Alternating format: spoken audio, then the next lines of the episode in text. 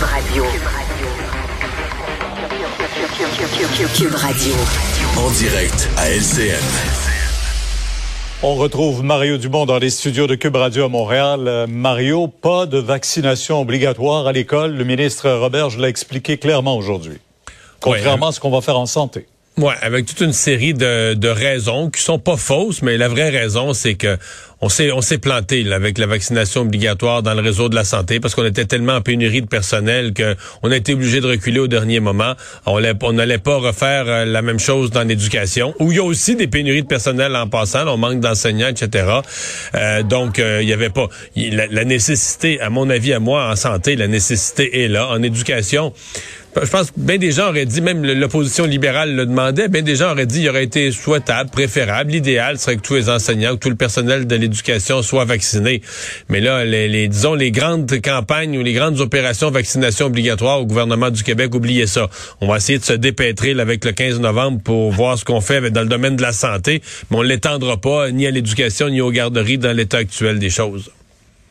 Oui, on dit que 90% des gens sont vaccinés dans le secteur, dans le milieu de l'éducation.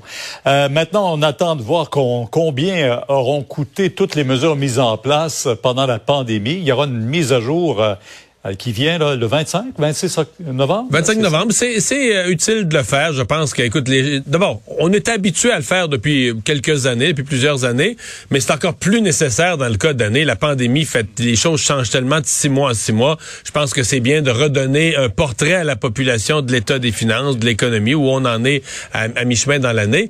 Mais j'ajouterais, euh, il y aura des mesures en plus. Le ministre a annoncé au moins sur deux fronts que ce sera, bon, quand on, on des fois on utilise l'expression mini-budget, là, quand une mise à jour économique comporte certaines mesures. Euh, deux thèmes sur lesquels le ministre a donné des indications qu'il y aurait des choses. Le pouvoir d'achat des contribuables face à la hausse de l'inflation et euh, la pénurie de main-d'œuvre, le manque d'employés qui frappe plusieurs entreprises. Donc, euh, c'est à voir. On va attendre ça dans, dans un mois. Bon, on avait présenté au printemps la politique euh, nationale pour aider les proches aidants. Là, on y va avec 200 euh, millions sur euh, cinq ans. en fait, on veut les aider, les accompagner et les protéger, en quelque sorte, pour reprendre les mots de la ministre. Ouais, tout à fait. Et c'est c'est un dossier qui est qui est important. Moi, je, je vais toujours garder à l'esprit sur le caractère essentiel de ce que feront les proches aidants. Le moment où, au début de la pandémie, dans la première vague, euh, il a fallu les... on, voulait plus qu'il y ait de circulation d'étrangers. On avait tellement de misère à contrôler la COVID dans les résidences pour personnes âgées, dans les CHSLD. On a dit, on peut plus avoir de visiteurs. On peut même plus avoir comme visiteurs les proches aidants eux-mêmes. Pierre, souvenez-vous, là, ils l'ont senti. Le manque de personnel s'est fait sentir beaucoup plus brutalement et on s'est rendu compte ok que ces gens-là bon euh, viennent tous les jours donnent repas à un conjoint donnent leur repas au papa à la maman âgée là, qui, qui est mais en même temps aide un peu avec l'autre personne qui est dans la chambre voisine. Ben, il, il, joue un rôle bien réel dans la vie des des, euh, des personnes âgées. Donc et, c'est comme ça dans bien d'autres domaines. Donc oui je pense que on, on a pris conscience de ça depuis quelques années. Les gouvernements quelle que soit la couleur ont commencé à développer des politiques de soutien aux proches aidants. Je, vais, juste souligner un élément qui est important aussi dans ce qui a été annoncé aujourd'hui et qu'on oublie parfois, c'est le répit.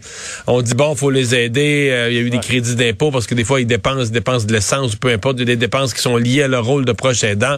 Mais le répit est essentiel. Entre autres, je pense à ceux qui agissent comme proche aidants, mais par exemple des parents qui gardent à la maison un enfant euh, très handicapé, euh, malade, peu importe. Donc, des parents là qui, tu sais, s'ils les plaçaient, s'ils disaient demain matin au gouvernement, occupez-vous-en. Les parents qui sont rendus à 70 ans gardent un enfant qui en a 30, 35, euh, pourraient dire, il aurait le droit de dire au gouvernement, occupez-vous-en. Il y a un coût important. Bon, le gouvernement réussira jamais à s'en occuper aussi bien. Un. Deux, il va avoir un coût important pour la société.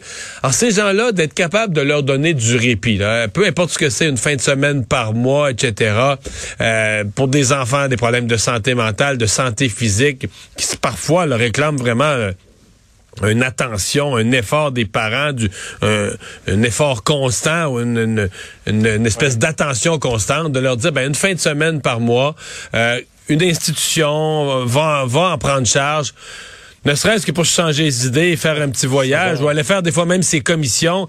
Euh, on a pris conscience de ça. La, société évolue. On a pris oh, ça fait toute la différence. Euh, Mario, merci. Euh, vraiment un éclairage sur cette politique du gouvernement. Et je vais, on vous écoute demain, 10 heures. Au revoir. Et je vais poursuivre cette discussion-là avec Chloé Sainte-Marie, qui se bat depuis longtemps. Vous...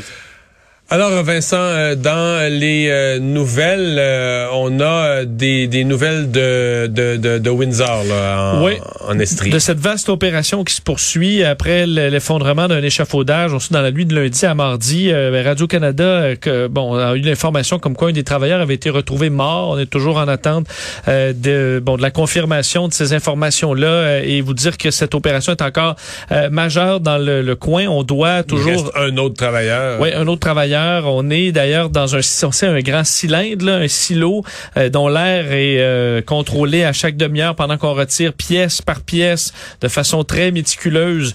Euh, bon, ces débris dans le but de ne pas ben, compromettre la vie de l'autre personne qui est là, des secouristes également.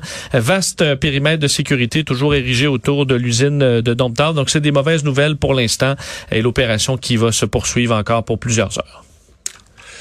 Ben, merci Vincent, merci à vous d'avoir euh, été là. On se donne euh, rendez-vous demain à 15h30. Sophie Durocher s'en vient, je vous souhaite une excellente soirée.